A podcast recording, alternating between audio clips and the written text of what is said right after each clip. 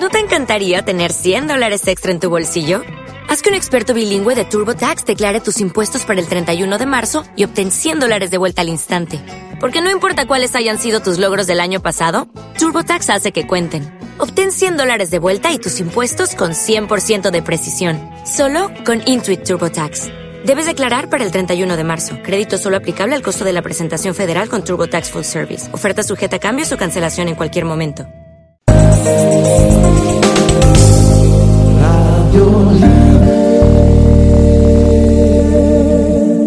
Aquí comienza Radio en Hacking.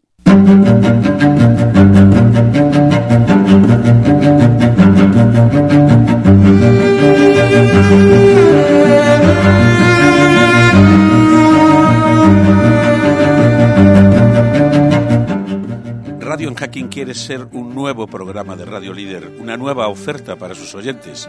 Pretende abordar asuntos de apasionante actualidad y de alto valor informativo.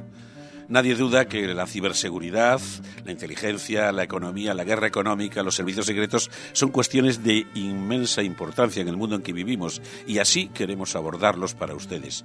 Desde el rigor, como siempre, y desde la amenidad, por supuesto, siempre con la independencia que nos caracteriza como medio de comunicación. Con esas intenciones, iba a decir, con esas intenciones, como decía al principio, aquí comienza Radio Hacking.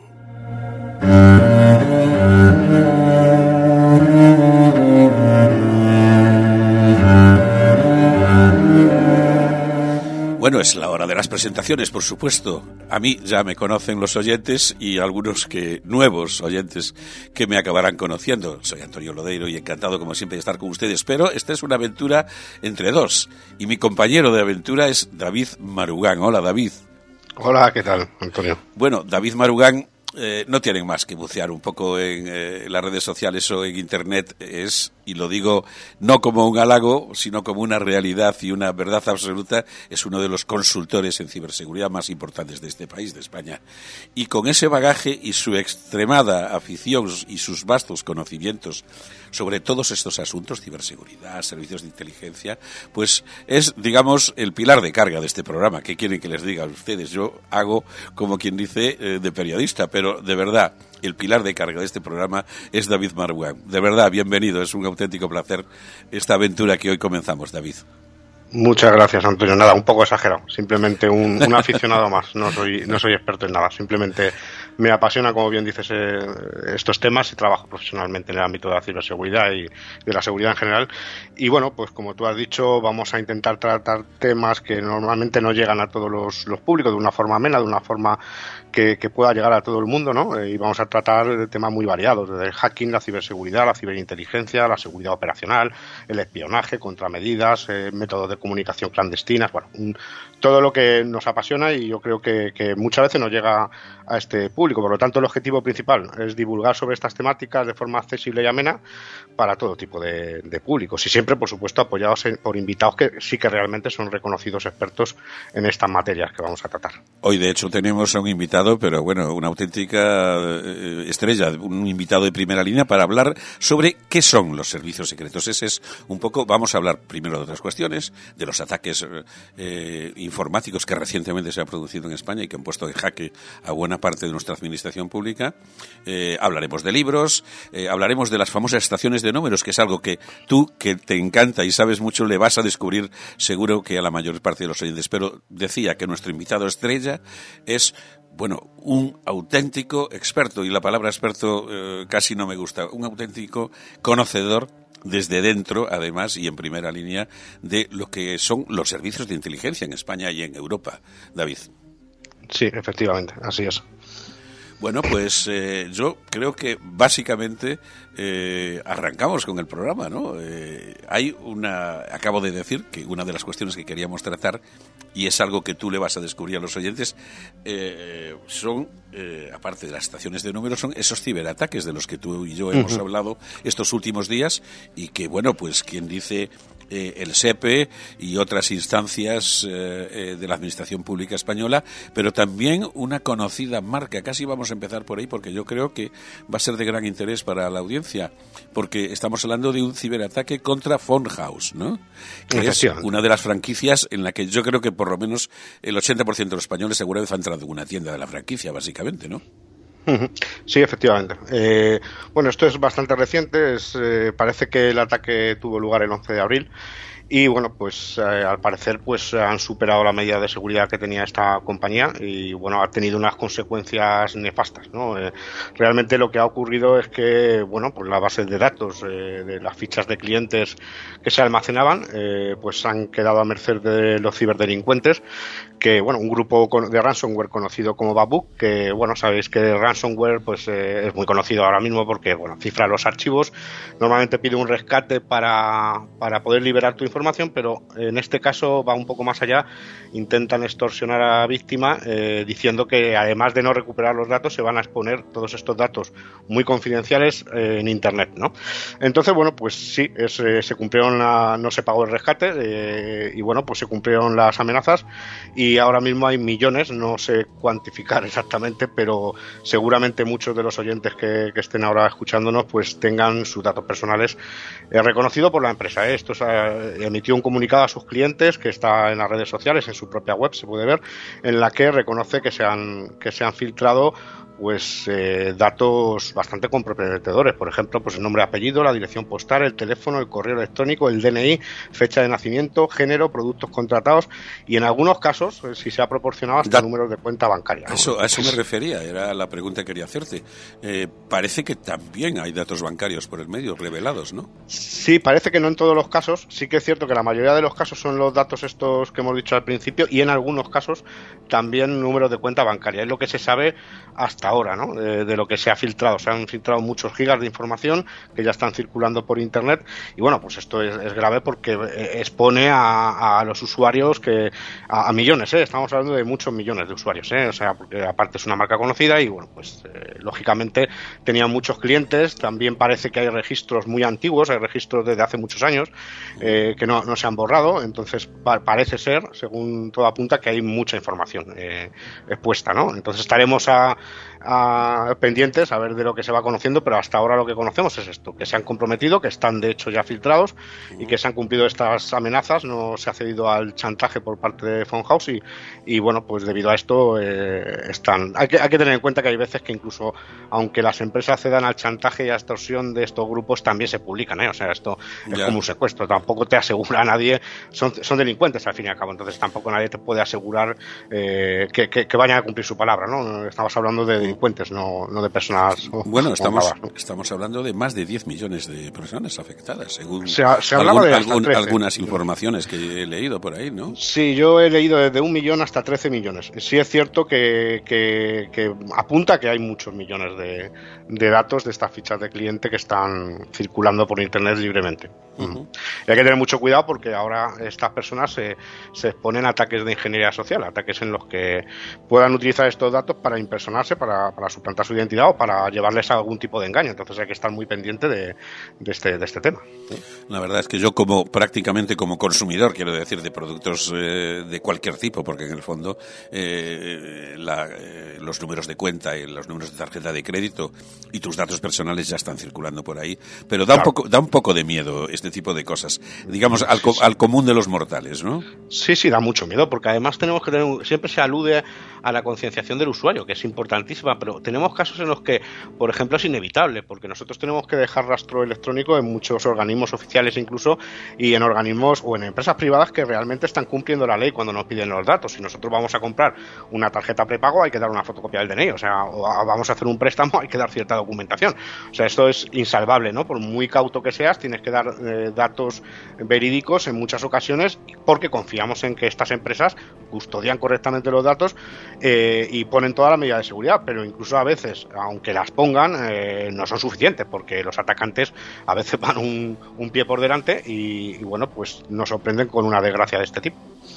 Eh, la otra cuestión es el ataque con el ciberataque contra el SEPE, el, vamos, el servicio de empleo eh, de la administración pública española que ha sido y que yo todavía no tengo muy claro si no sé no sé si tú sabes en qué punto está porque desde luego durante todo el mes de marzo fue absolutamente imposible hacer ningún tipo de operación eh, vía eh, internet o vía ordenadores con con con ese organismo, con el SEPE, y, y, yo no sé si ahora han arreglado algo, no sé qué noticias tienes al respecto.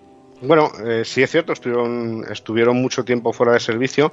Esto está bajo la investigación de, del CCN-CERT, que depende del CNI precisamente, que es el organismo que se encarga de, bueno, de vigilar por la seguridad de, de todas las administraciones públicas y en última instancia, en este caso, también para, para la parte de investigación ¿no? de, del incidente. Entonces las investigaciones obviamente se están llevando a cabo. También hay que tener en cuenta que muchas veces, aunque el servicio se, se paralice, muchas veces se hace por seguridad también. Esto no quiere decir que, los, que, que, el atacante haya tenido acceso a los datos, sino que simplemente a veces se desactivan la, los servicios simplemente para evitar males mayores. O sea que tampoco es un indicativo de, de nada en especial. ¿no? Mm. Entonces ahora mismo lo está investigando el CCNCER, que está escrito al CNI, eh, igual que en otras administraciones públicas, porque ha habido ataques coordinados coordinados al INE, a ciertos ministerios, muy recientemente también en este, en este ámbito. Parece que incluso hablaban de ataques coordinados ¿no? a diferentes ministerios, que bueno, pues te, las investigaciones parece, se llevan de forma mm, confidencial. Obviamente. Parece que algo hay de eso. Eh, el sospechoso, el principal sospechoso parece ser un programa malicioso eh, que se llama Ryuk. Eh, ¿Es, sí. es, ¿Es correcto eso? Sí, eso se dijo, eso se dijo. Eh, Ryuk es un ransomware muy conocido, es una familia de ransomware muy conocido, igual que, el grupo Babuk, este que, que, es más reciente, el de, el de House, es un grupo más, reciente, que también, por cierto, días después de producirse la filtración de House, eh, filtró eh, datos de la policía de Washington DC. Entonces, o sea que, están bastante activos eh, en esta campaña.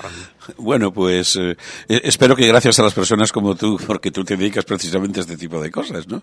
Eh, pues estemos un poco más seguros, ¿no? Pero eh, esto es como casi todo. Mm, según tú desarrollas métodos de defensa, eh, digamos que los, los ciberdelincuentes eh, se inventan maneras de saltarse y estamos siempre así, sí. ¿no?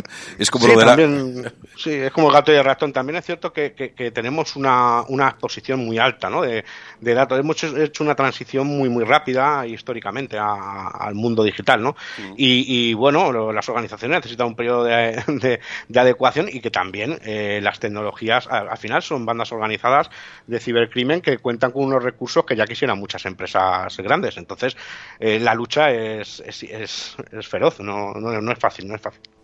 Pues este es el, primer contacto que tenemos con esa cruda y a veces amenazante realidad que constituye el mundo de la ciberseguridad en nuestros ajetreados días.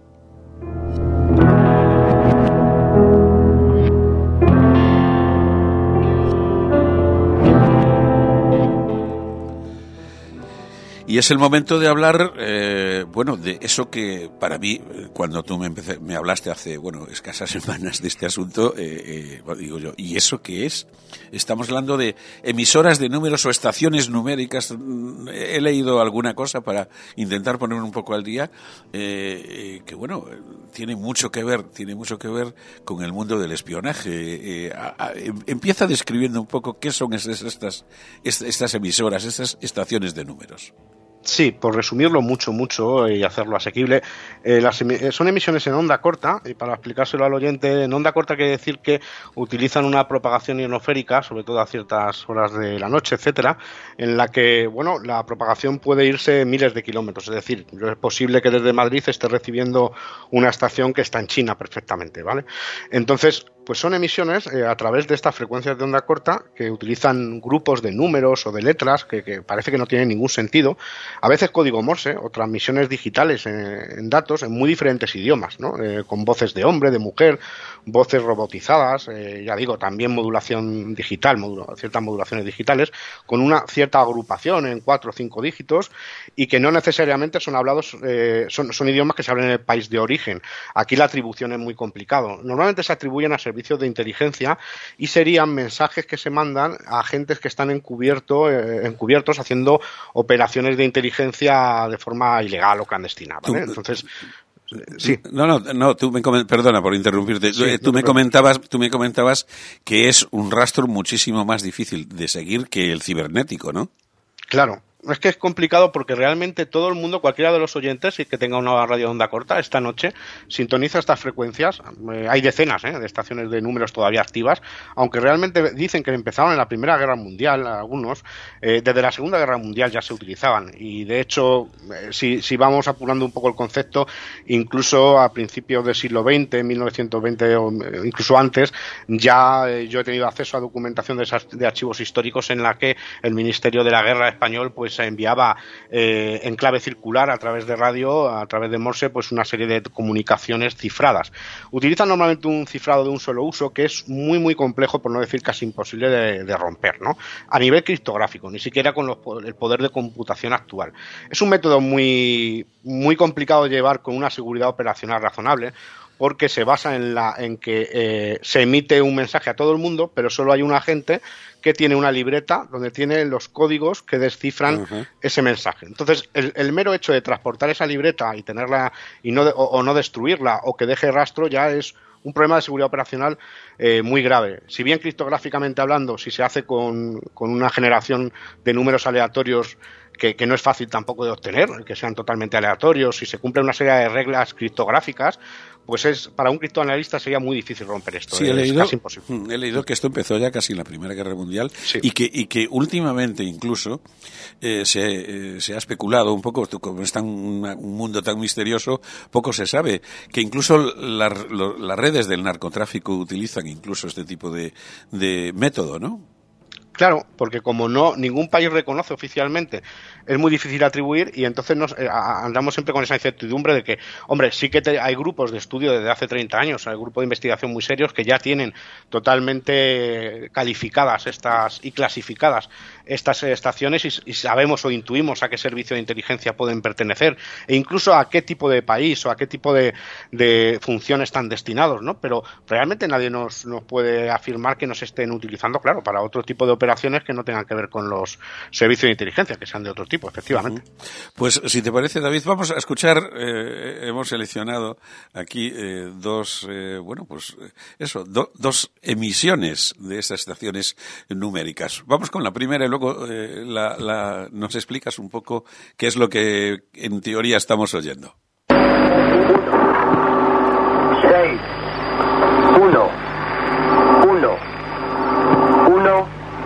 5,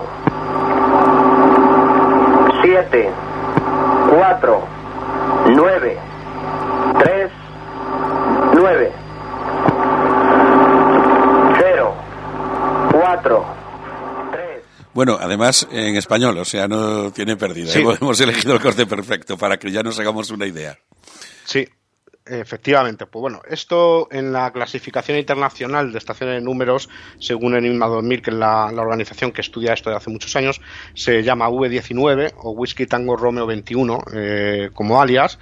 Y es una estación muy curiosa porque es la única grabación que existe, la escuchó un, lo, la grabó un radio escucha alemán, creo recordar, en el año, sobre el año 85, y, y, y es la única emisión que, que, tiene un acento español de España, porque la mayoría de, de, de las grabaciones en, en español eh, realmente son español, de, son estaciones cubanas normalmente. Pero en este caso es curioso por, por muchas cuestiones. Una de ellas es, es la pronunciación, el acento español, claramente español. No sabemos si tiene que ver con España, pero apunta que por lo menos el, el emisor, eh, el hablante es español. Y también pues un ruido como de motor o de generador que está por detrás que también puede indicarnos algunas, algunas cuestiones. Ya digo que se siguen utilizando porque el, anonimato de receptor es total, o sea, porque cualquiera de nosotros puede escuchar estas eh, transmisiones y, no dice nada en especial, si no tiene su libreta, solo requiere un papel y un lápiz. Eh, bueno, eh, es muy difícil de imputar jurídicamente ¿no? o legalmente a una persona la recepción de un comunicado por el aire, ¿no? porque no deja huella se supone que el método OTP es matemáticamente seguro. Eh, no dependemos de terceros o de proveedores de Internet, por ejemplo, que están controlados o, censurados. ¿no? Y, un receptor es bastante fácil de adquirir en según qué países. ¿eh? Sí, Hay países en los que no es tan fácil. efectivamente. Es evidente que una radio, un, lápiz y un papel, eso no implica... Sí, una radio de onda corta en, Corea del Norte es otra cosa. Sí, yo supongo que en Corea, del Norte no será... Pero en la mayoría de países eh, sí que sí que no todo el mundo puede tener una radio de onda corta, o 20 o 30 como yo. Efectiv sí. Efectivamente. Vamos a escuchar eh, otra. Whisky, Tango Romeo 21.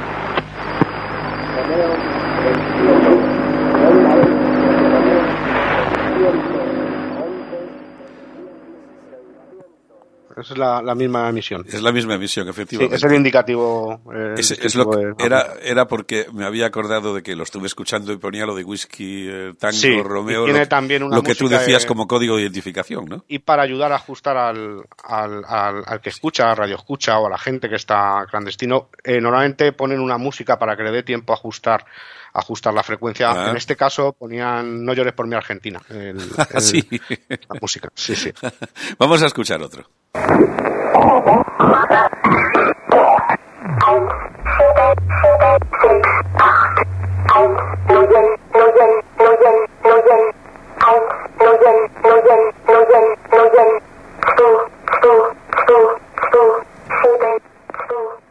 Es- Esta ya es más complicada de entender. Sí, sí, bueno, pues esta es muy conocida, ya no existe, y se denomina G02 o eh, Rapsodia sueca, y es súper conocida porque es bastante, bueno, bastante característica y también tiene una música como de una caja de música. eh, al principio para ayudar a sintonizar, que es un poco siniestra, es una voz como de una mujer joven o de un niño, decían algunos, ¿no? Esto realmente está generado por una máquina de, de la Stasi, fabricada por la Stasi alemana, eh, para diferentes países del eje soviético, ¿no? Eh, Era una máquina generadora de Morse y de voz, y se programaba con una especie de cintas, y ahí metían los códigos, y son códigos cifrados, ¿eh? en este caso, de la inteligencia polaca. La inteligencia polaca ya cuando, cuando acabó, la, bueno, acabó la- el bloque soviético, pues pasó a transmitir con otros formatos en inglés y bueno, pues eh, ya cuando fueron de la OTAN pues cambiaron, pero eh, la inteligencia polaca se le sigue atribuyendo todavía hoy diferentes estaciones similares. La, la famosa Rapsodia sueca, Swedish Rhapsody. Muy, Swedish muy, Rhapsody, muy, muy interesante, efectivamente. Bueno, pues eh, hasta aquí lo digo para que para que los oyentes sepan que continuaremos con estos eh, Sí, asuntos, sí. pero hoy les hemos eh, dado un pequeño aperitivo de lo que son las es. numéricas y muchas más cosas de las que seguiremos hablando.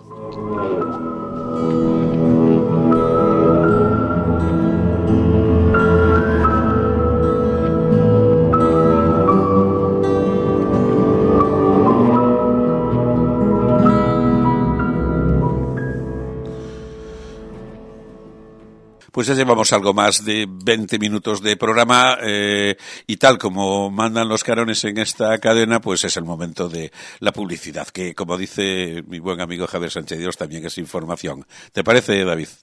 Perfecto, ok, Antonio.